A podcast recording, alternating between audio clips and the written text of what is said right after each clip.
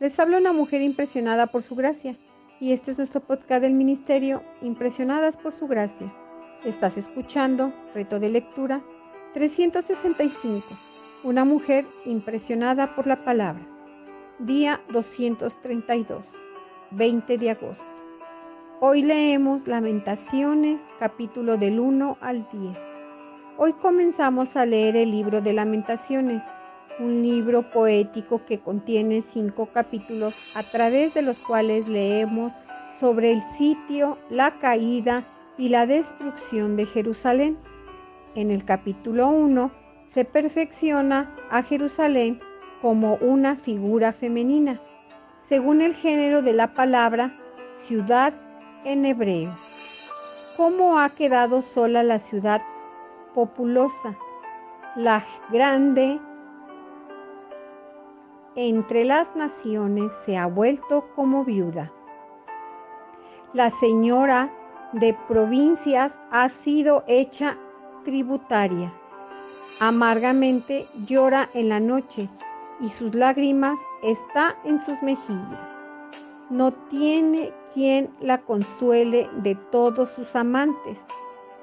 Todos sus amigos le faltaron, se le volvieron enemigos a veces se la describe como una madre abandonada o una viuda, mientras que otras se la presentan como una mujer sola, una adúltera a quien sus amantes han abandonado y que llora por el cambio de su suerte. Mientras que anteriormente la ciudad era populosa, ahora está desierta y abandonada como una viuda. También su situación se ha revertido. La señora del hebreo, Saraa, que significa princesa de la raíz herbal Sara, ser un príncipe dominar. Ha sido hecha tributaria los amantes y los amigos de Jerusalén se refieren probablemente a naciones como Egipto, con quien la ciudad forjó alianzas políticas en pos de sus propios intereses militares, desafiando el mandamiento de Dios de no hacerlo. En el capítulo 2, la hermosura de Israel podría referirse a la destrucción del templo. Se describe a Dios en su ira como enemigo de Judá.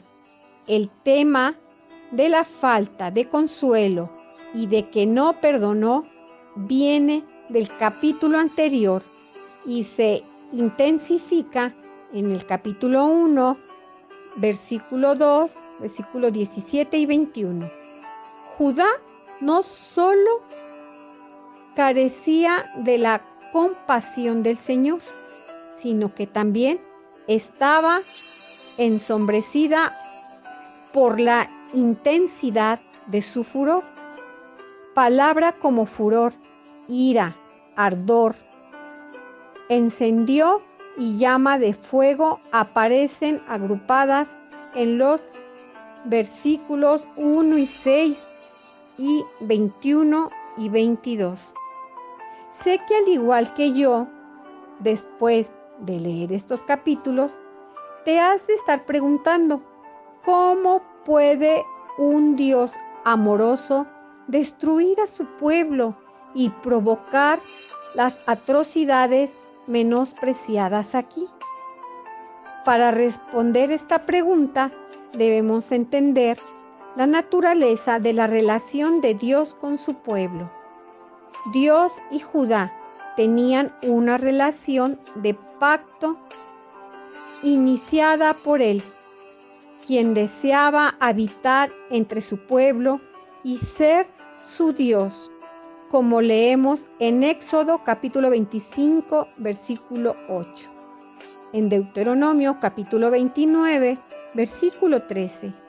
Y Jeremías capítulo 30, versículo 22 Jeremías 31, versículo 1 y 33. El problema fue que Judá violó el pacto, quebrantó su juramento de amor y lealtad con una metáfora profética habitual. Judá traiciona al Señor.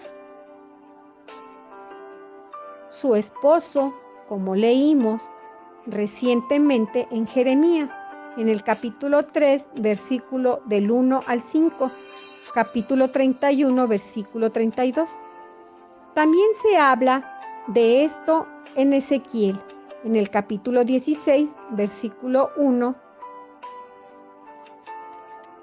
y versículo 63, en el capítulo 23, versículo del 1 al 49, y en Oseas capítulo 2, versículo del 2 al 23.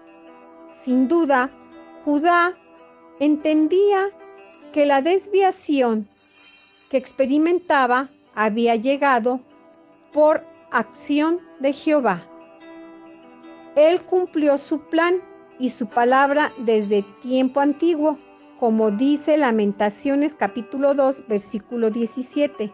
La obediencia al pacto trajo bendiciones y su violación maldiciones.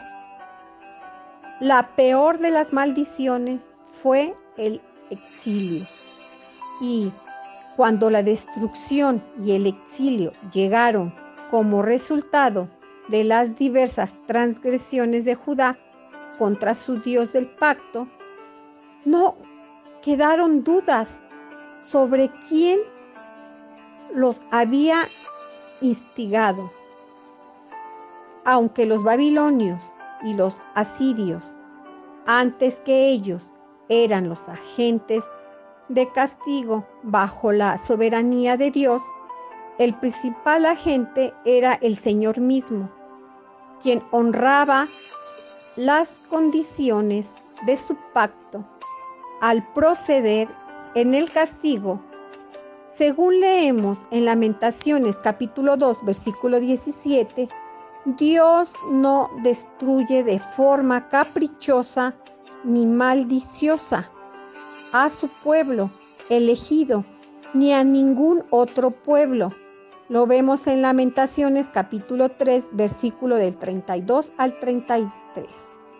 Él se define en naturaleza y carácter como misericordioso y piadoso y al mismo tiempo justo, sin eximir de castigo al culpable como podemos observar en Éxodo capítulo 34 versículos del 6 al 7. En Lamentaciones capítulo 3 versículo del 31 al 33. El castigo de Dios no se propone básicamente eliminar a su pueblo, sino disciplinarlo, purgarlo y restaurarlo, muy similar a lo que podemos observar más adelante en Ezequiel capítulo 36, versículos del 25 al 29. Gracias por escucharnos en este bello día. Nuestra oración es que Cristo viva en tu corazón por la fe, que el amor sea la raíz y el fundamento de tu vida, y que así puedas comprender cuán ancho, largo alto y profundo es el amor de Cristo.